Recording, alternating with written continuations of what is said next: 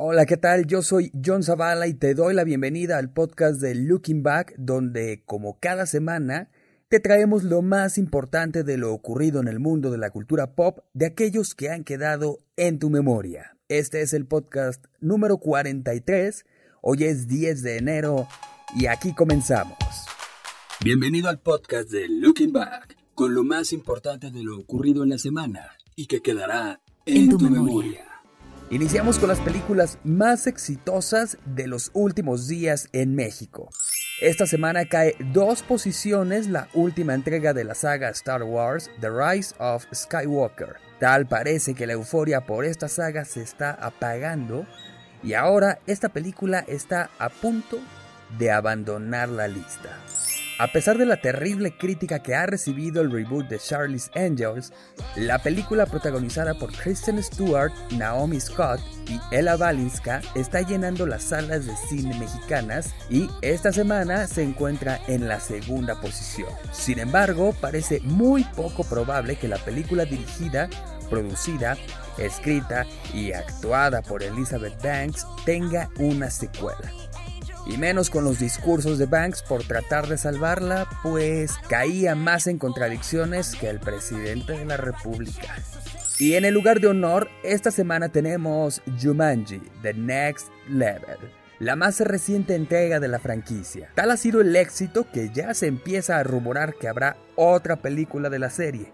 E incluso Jack Black se mostró interesado en seguir participando en algún proyecto futuro. Así que si disfrutaste de esta película, prepárate, pues no dudamos que en unos meses nos confirmen que habrá Jumanji para rato. Y estas son las tres películas más exitosas en México en los últimos días.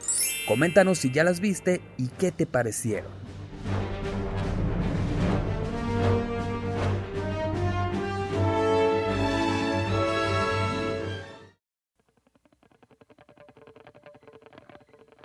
Ya se anunció el line-up de la próxima edición del Festival Coachella, el cual se llevará a cabo del 10 al 12 y del 17 al 19 de abril en Indio, California. Una ciudad ubicada a 154 kilómetros de Tijuana y 141 kilómetros de Mexicali. Aprovecho para mandar saludos a toda la gente de Baja California, que sé que muchos de sus habitantes se dan cita año con año en este exitoso festival musical.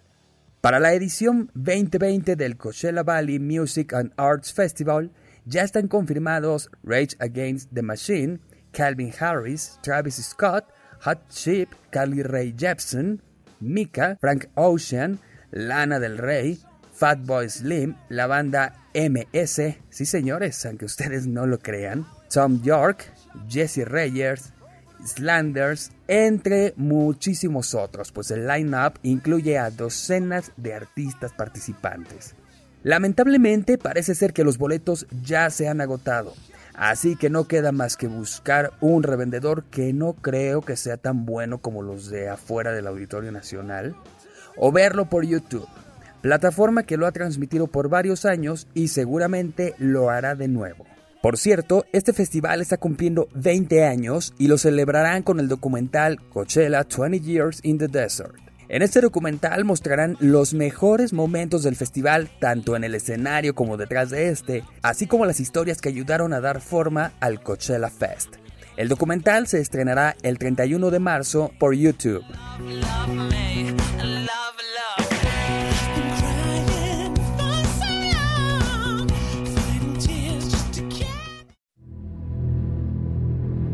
El pasado 5 de enero se llevó a cabo la edición número 77 de los Golden Globe, premiando a lo mejor del cine para la pantalla grande y chica, así como las series. La terna a mejor película estuvo muy reñida, contando con contendientes como The Irishman y Joker. Sin embargo, la ganadora fue 1917. Renée Zellweger ganó como mejor actriz protagónica por la biopic Judy mientras que Joaquín Phoenix lo hizo como actor protagónico por Joker. Once Upon a Time in Hollywood ganó a Mejor Película de Comedia o Musical y Aquafina y Taron Egerton recibieron los galardones a Mejor Actriz y Actor en la categoría de Película Musical o de Comedia. ni Frozen 2, ni The Lion King, ni Toy Story ganaron en la terna de mejor película animada. La triunfadora resultó Missing Link. ¿Ya la viste? En la televisión, Succession resultó la mejor serie de drama, mientras que Fleabag la mejor serie de comedia. En cuanto a mejor serie corta o película para la televisión, como era de esperarse, el trofeo fue para Chernobyl. Si quieres conocer la lista completa de contendientes, categorías y ganadores, visita lookingback.com.mx y ahí podrás encontrarla.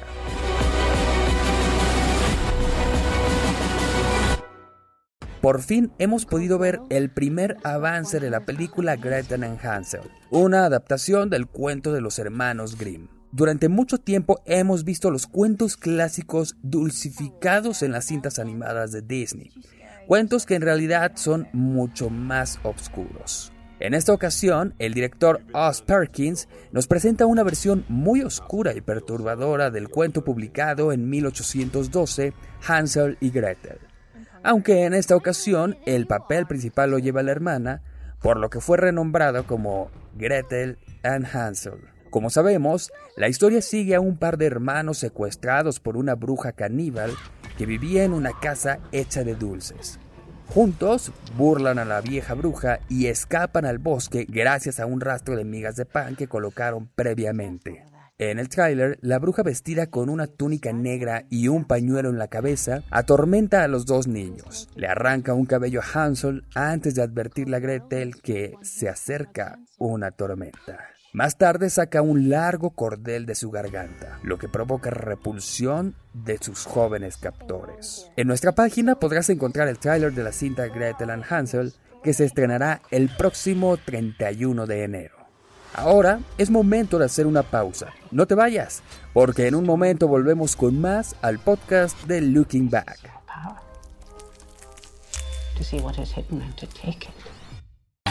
Anúnciate en Looking Back.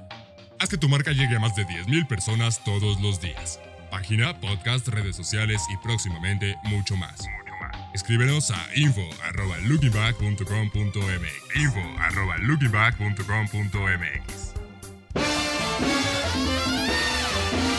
Estamos de regreso en el podcast de Looking Back y agárrate porque todavía hay mucha información. En anteriores podcasts ya te habíamos comentado sobre el éxito de la cinta Knives Out, protagonizada por Daniel Craig, Ana de Armas, Chris Evans y Jamie Lee Curtis.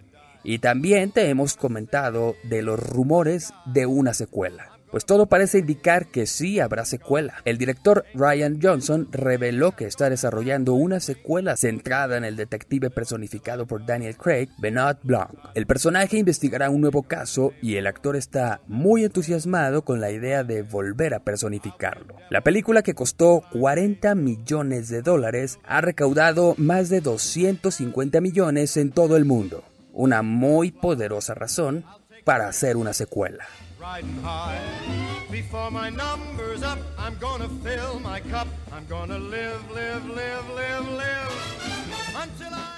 Hay más información sobre entregas de premios y no, no nos referimos a los prestigiadísimos premios TV y novelas, sino a los BAFTA, otorgados por la Academia Británica de Cine. Para esta entrega, la cinta Joker es la que tiene más nominaciones, 11 para ser exactos. Varias de las cintas nominadas ya han formado parte de las ternas de otras entregas como los Oscar y los Golden Globe. Tal es el caso de 1917 The Irishman, Rocketman y Once Upon a Time in Hollywood. La entrega de premios será el próximo 2 de febrero y ya te estaremos informando quiénes resultaron los ganadores. Por supuesto que puedes encontrar la lista completa de los contendientes en nuestra página lookingback.com.mx.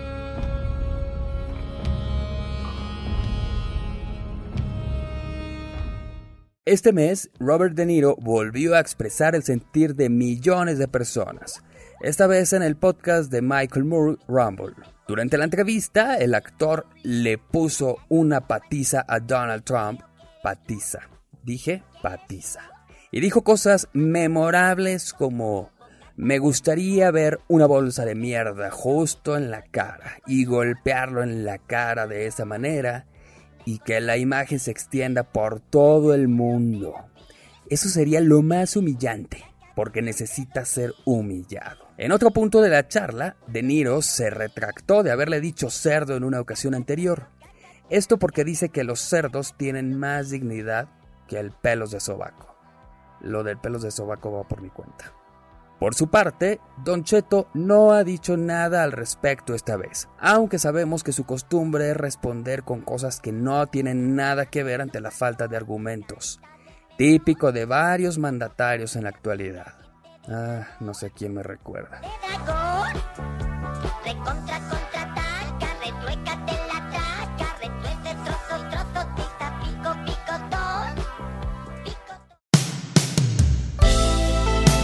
En abril de 2018 se estrenó la primera temporada de la bioserie de Luis Miguel a través de la plataforma Netflix. Semana a semana muchos nos mantuvimos al filo de nuestros asientos viendo cómo el sol se merendaba a cuanta chavita quería, claro, es Luis Miguel, y cómo el odiado Luisito Rey le hacía la vida imposible y lo explotaba y hasta nos sentíamos detectives tratando de develar el misterio de ¿y dónde está Marcela?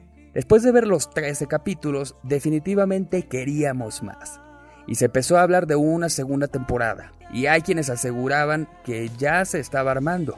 Luego salían otros diciendo que no era verdad. E incluso algunos decían que ellos tenían otros datos. Lo cual significa no tener idea de nada, básicamente. Y cuando ya estábamos resignados y mejor nos pusimos a ver la tercera temporada de Paquita Salas, llega el teaser de la segunda temporada de Luis Miguel, la serie. En este breve video vemos a Diego Boneta como Luis Miguel grabando el tema ¿Cómo es posible que a mi lado? Luego la cámara baja, vuelve a subir y está interpretando México en la piel, ya más formalito y con unos kilos de más. La verdad que nuevamente las caracterizaciones muy bien. Como te decía, El Sol interpreta dos canciones, una de 1996 y otra de 2004, lo cual podría significar que ese sería el rango de tiempo que abarque la temporada. Y es todo lo que se sabe al momento. No hay más comentarios, no hay declaraciones, Solo que este año finalmente veremos la segunda temporada de la serie. Y quizás en algún momento se pensó en descartar una segunda temporada. Pero con la caída de Netflix, gracias a sus nuevos competidores y con el fracaso de la última cinta de Terminator donde aparece Diego Boneta, era de esperarse que decidieran apostarle un poquito a la segura e intenten replicar el éxito de la primera temporada. La pregunta es, ¿lo lograrán? Esperemos que sí, porque si Netflix sigue lanzando producciones como la última de Omar Chaparro, como Caído del Cielo, lo que a Netflix le va a caer del cielo serán muchas cancelaciones de membresías cuando llegue Disney Plus. Por cierto, ¿ya les dije que cancelaron Lucifer en Netflix? Ay, dolor, ya me volviste a dar. Bueno, al menos ya viene la segunda de To All the Boys, que no creo que esté buena, pero... Eh, en fin.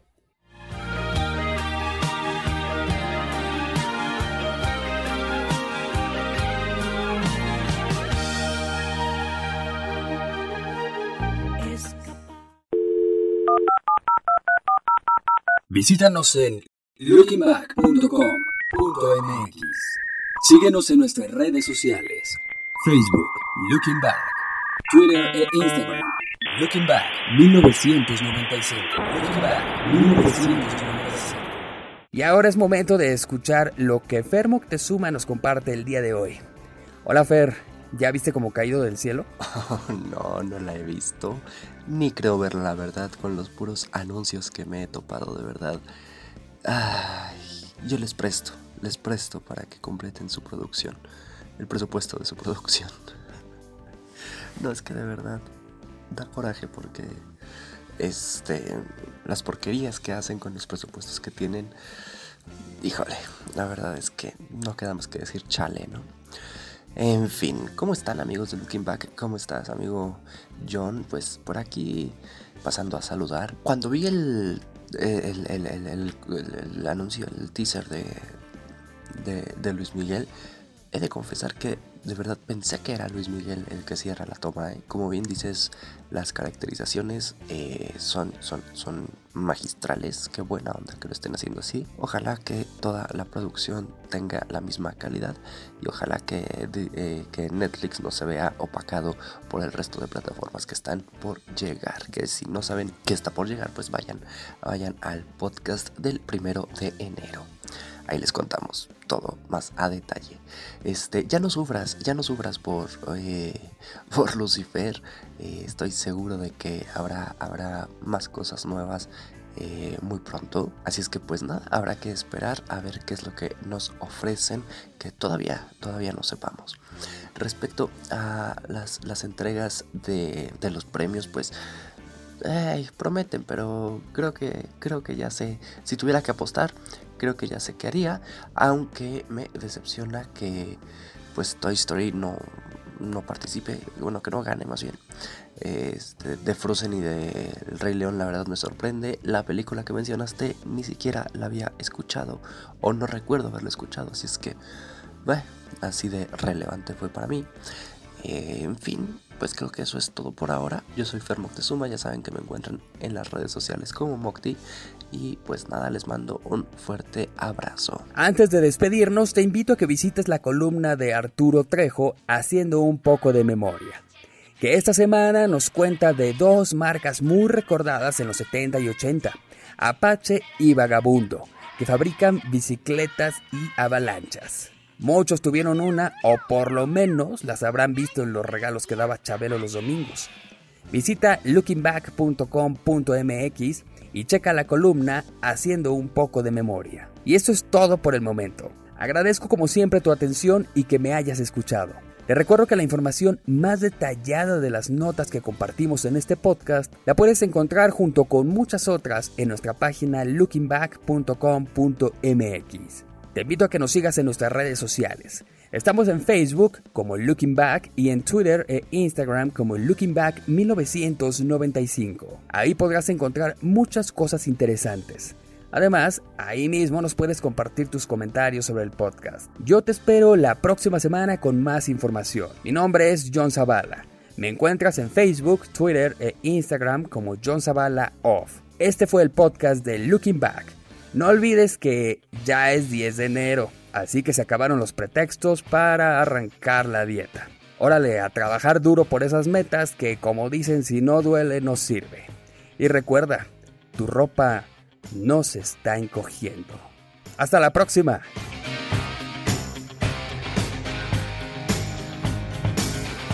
Este fue el podcast de Looking Back, con lo más importante de lo ocurrido en la semana y que quedará en tu memoria, en tu memoria.